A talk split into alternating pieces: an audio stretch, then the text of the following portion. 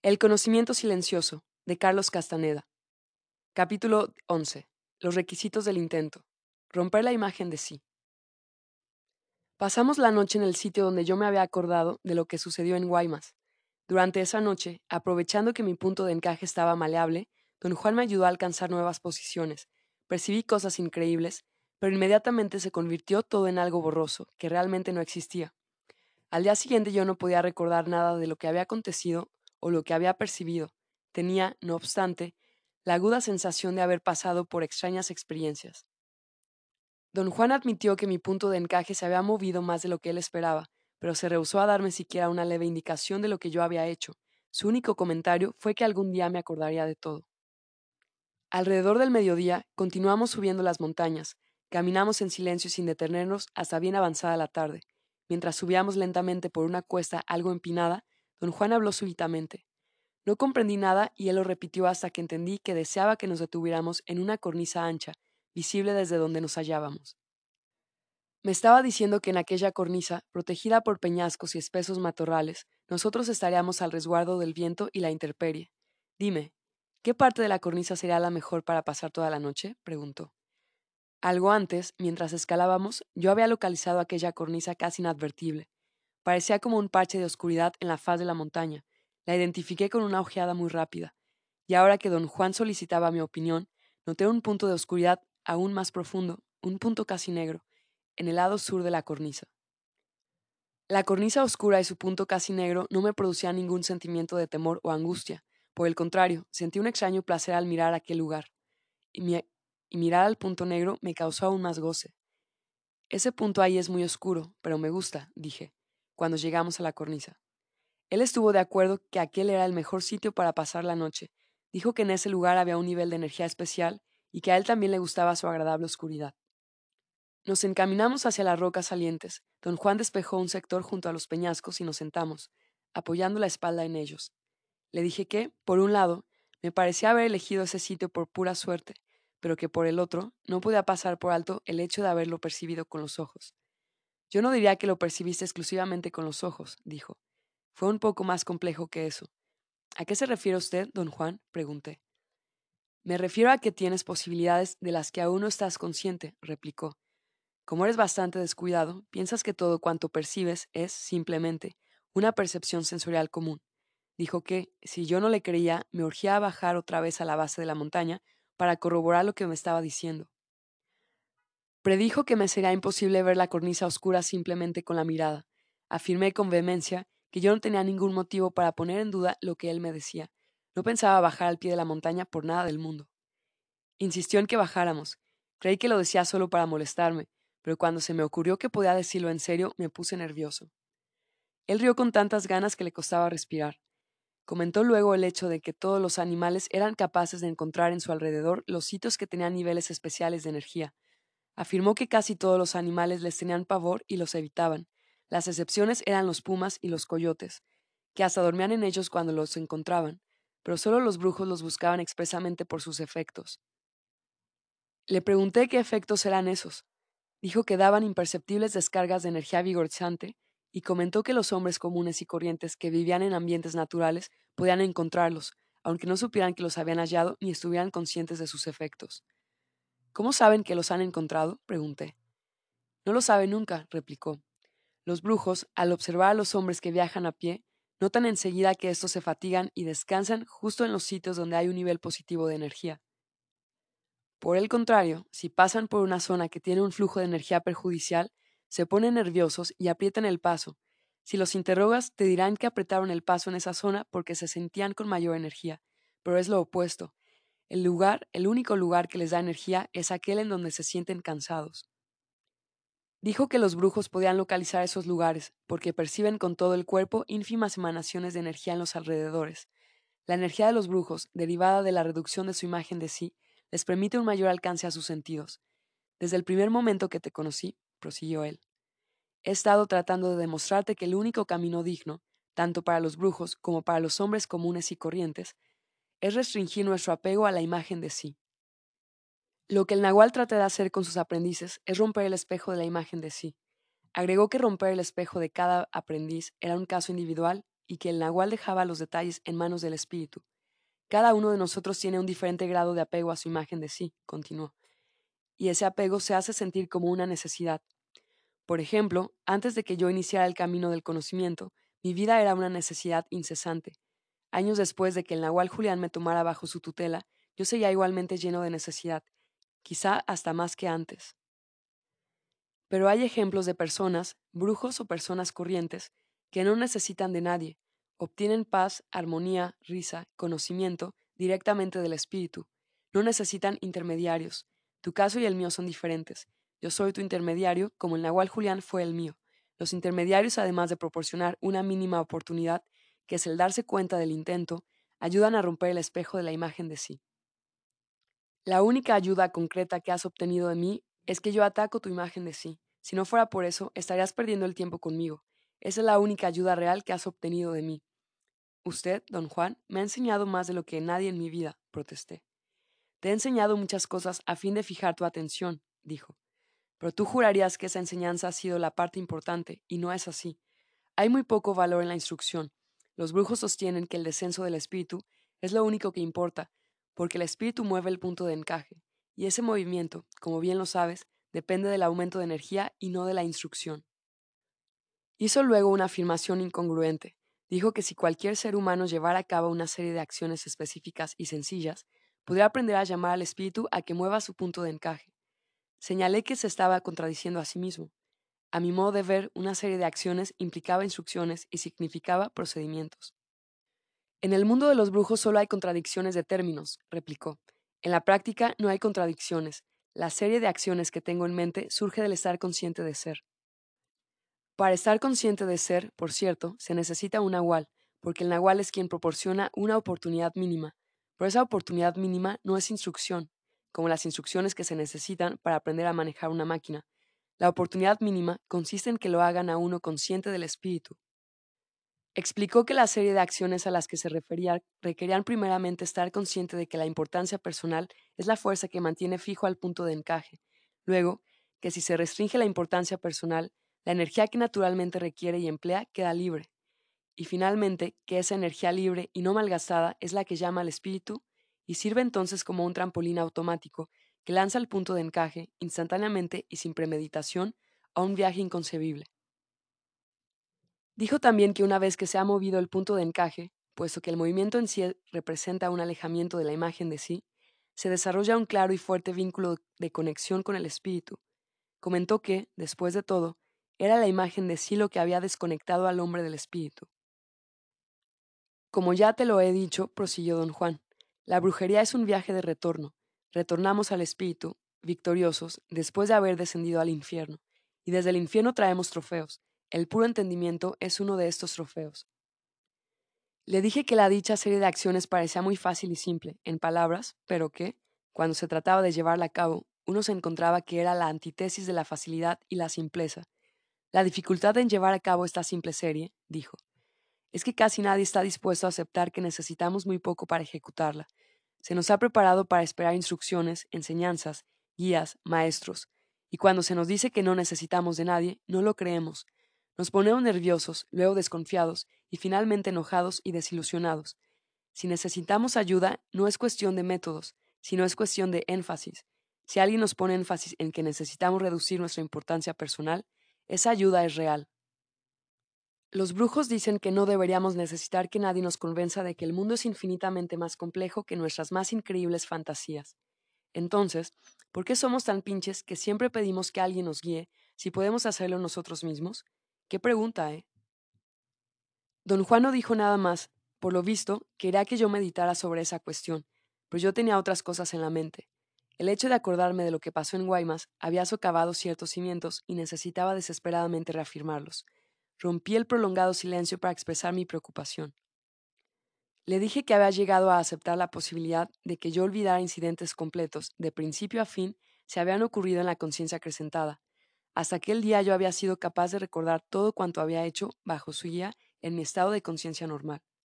Sin embargo, ese desayuno con él en Nogales no estaba en mi memoria antes de que yo me acordase de él, como si hubiera acontecido en la conciencia acrecentada y, sin embargo, debió tener lugar en la conciencia del mundo cotidiano. Olvidas algo esencial, dijo. Vas a la presencia del nahual para mover el punto de encaje. Siempre te he llevado la cuerda con eso del golpe del nahual. El golpe entre los homóplatos que siempre te doy para que entres en la conciencia acrecentada es el chupón de brujo. Solo sirve para tranquilizar, para borrar las dudas. Como ya te lo he dicho, los brujos utilizan ese golpe físico para sacudir el punto de encaje por primera vez. Después lo único que hace es dar confianza al aprendiz. Entonces, ¿cómo se mueve el punto de encaje, don Juan? pregunté, haciendo gala de una estupidez descomunal. ¿Qué pregunta? respondió, con el tono de quien está a punto de perder la paciencia. Pareció dominarse y sonrió, sacudiendo la cabeza en un gesto de resignación. Mi mente está regida por el principio de causa y efecto, dije. Tuvo uno de sus habituales ataques de inexplicable risa, inexplicable desde mi punto de vista, por supuesto. Le debió parecer que yo tenía cara de enojado, pues me puso la mano en el hombro. Me río así periódicamente, cada vez que me recuerdas que eres un demente, dijo. Tienes ante tus propios ojos la respuesta a todo lo que me preguntas y no la ves. Creo que la demencia es tu maldición. Tenía los ojos tan brillantes, tan increíblemente llenos de picardía, que yo también acabé riendo. He insistido hasta el cansancio en que no hay procedimientos en la brujería, prosiguió. No hay métodos ni pasos, lo único que importa es el descenso del espíritu y el movimiento del punto de encaje, y no hay procedimiento que pueda causarlo. Es un efecto que sucede por sí solo. Me empujó como para enderezarme los hombros, luego me escudriñó, mirándome a los ojos. Mi atención quedó fija en sus palabras. Veamos cómo te figuras esto, dijo. Acabo de decirte que el movimiento del punto de encaje sucede por sí mismo, pero también te he dicho que la presencia del nahual mueve el punto de encaje, y que el modo en que el nahual enmascara el no tener compasión ayuda o dificulta ese movimiento. ¿Cómo resolverías esa contradicción? Confesé que había estado a punto de preguntarle acerca de esa contradicción, y también le dije que ni se me ocurría cómo resolverla. Yo no era brujo practicante. ¿Qué eres entonces? preguntó. Soy un estudiante de antropología que trata de comprender qué hacen los brujos. Mi aseveración no era del todo cierta, pero tampoco era una mentira. Don Juan rió hasta que le corrían las lágrimas. Es demasiado tarde para eso, dijo secándose los ojos. Tu punto de encaje ya se ha movido, y es precisamente ese movimiento lo que convierte a uno en brujo. Según dijo, lo que parecía ser una contradicción era, en realidad, las dos caras de la misma moneda. El nahual, al ayudar a destruir el espejo de la imagen de sí, insta al punto de encaje a moverse, pero quien lo mueve, en verdad, es el espíritu, lo abstracto, algo que no se ve ni se siente, algo que no parece existir, pero existe. Por este motivo, los brujos dicen que el punto de encaje se mueve de por sí solo. O dicen que quien lo mueve es el nahual, porque el nahual, siendo conducto de lo abstracto, puede expresarlo mediante sus actos. Miré a don Juan con una pregunta en los ojos. El nahual mueve el punto de encaje, y sin embargo, no es él quien efectúa el movimiento, aclaró don Juan. O tal vez sería más apropiado decir que el espíritu se expresa de acuerdo a la impecabilidad del nahual. Es decir, el espíritu puede mover el punto de encaje con la mera presencia de un nahual impecable. Recalcó que este punto es de sumo valor para los brujos y que si no lo entendían bien, especialmente un nahual, volvían a la importancia personal y, por lo tanto, a la destrucción. Don Juan cambió de tema y observó que, en lo tocante a la manera específica en que se puede romper el espejo de la imagen de sí, era muy importante entender el valor práctico de las diferentes maneras en que los nahuales enmascaran el no tener compasión. Dijo que, por ejemplo, mi máscara de generosidad era adecuada para tratar con la gente en un nivel superficial, pero inútil, para mover su punto de encaje y romper así su imagen de sí. Tal vez porque yo deseaba desesperadamente creerme generoso, sus comentarios renovaron mi sentido de culpabilidad. Me aseguró que no tenía nada de qué avergonzarme y que el único efecto indeseable era mi supuesta generosidad, no se prestaba para crear edificios positivos. Mi máscara de generosidad era demasiado tosca, demasiado obvia para hacerme útil como maestro. En cambio, una máscara de razonabilidad, como la suya, era muy efectiva para crear una atmósfera propicia a fin de mover el punto de encaje. Sus discípulos creían por completo en su supuesta razonabilidad, y los inspiraba tanto que le era muy fácil a él lograr engatusarlos a que se esforzaran hasta el máximo. Lo que te sucedió aquel día, en Guaymas, fue un ejemplo de cómo el no tener compasión enmascarado de razonabilidad hace pedazos a la imagen de sí, continuó. Mi máscara fue tu perdición. Tú, como todos los que me rodean, crees en mi razonabilidad, y naturalmente ese día esperabas, por sobre todas las cosas, que esa razonabilidad continuara, cuando te enfrenté no solo con la conducta senil de un viejo endeble, sino con el viejo mismo, tu mente llegó a extremos impensados para reparar mi continuidad y tu imagen de sí. Fue entonces cuando te dijiste que yo debía de haber sufrido un ataque, pero aún así tu conocimiento silencioso te decía que yo era el nahual. Finalmente, cuando se te hizo imposible creer en la continuidad de mi razonabilidad, a pesar de tu conocimiento silencioso, el espejo de tu imagen de sí comenzó a romperse. Desde allí en adelante, el movimiento de tu punto de encaje era solo cuestión de tiempo. La única incógnita era si llegaría o no al sitio donde no hay compasión. Debía parecerle escéptico, pues explicó que el mundo de nuestra imagen de sí, que es el mundo de nuestra mente, es muy frágil y se mantiene estructurado gracias a unas cuantas ideas clave que le sirven de orden básico, ideas aceptadas por el conocimiento silencioso, así como por la razón. Cuando esas ideas fracasan, el orden básico deja de funcionar. ¿Cuáles son esas ideas clave, don Juan? pregunté.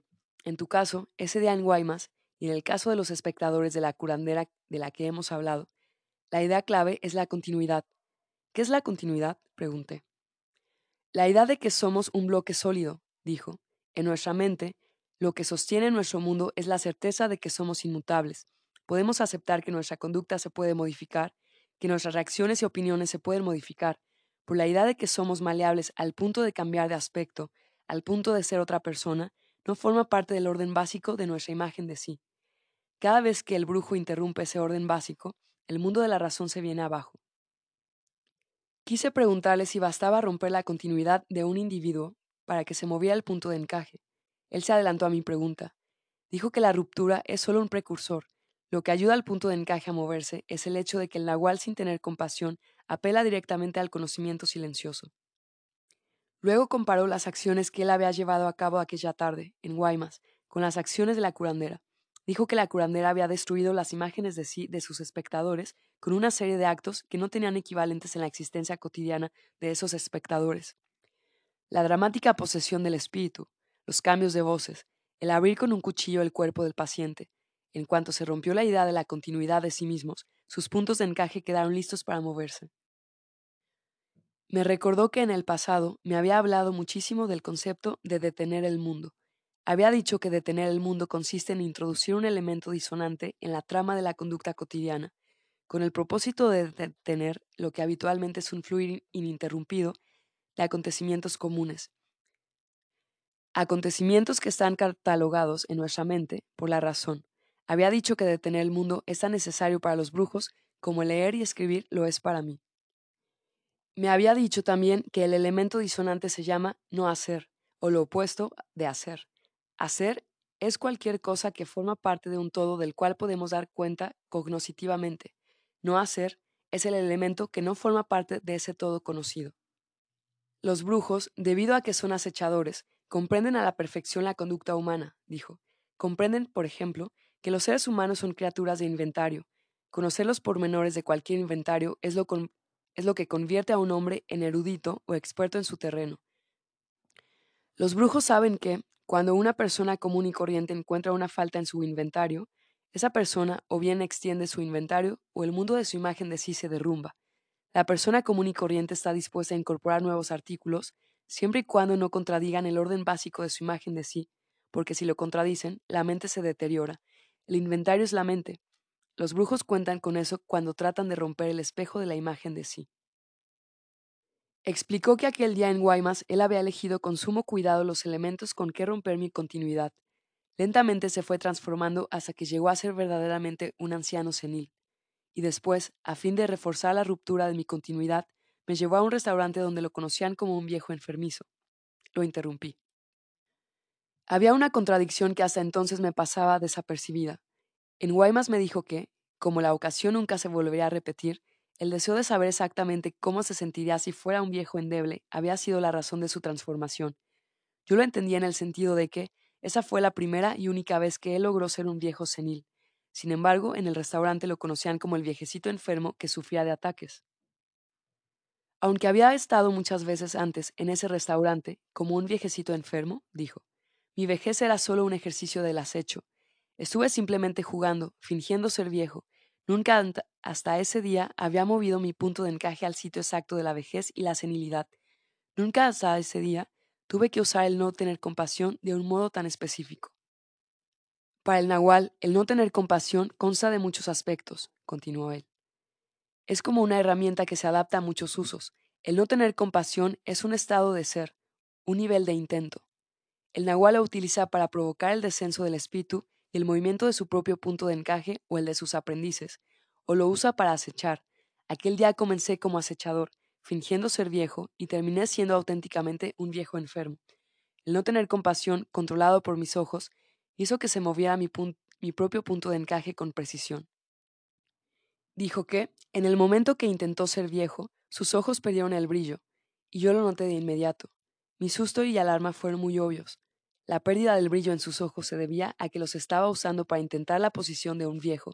Al llegar su punto de encaje a esa posición, pudo envejecer en aspecto, conducta y sensaciones. Le pedí que me aclarase la idea de intentar con los ojos. Tenía una vaga impresión de comprenderla, pero no podía formular lo que sabía. El único modo de hablar de eso es decir que el intento se intenta con los ojos, dijo. Sé que es así, sin embargo, al igual que tú, no puedo precisar qué es lo que sé.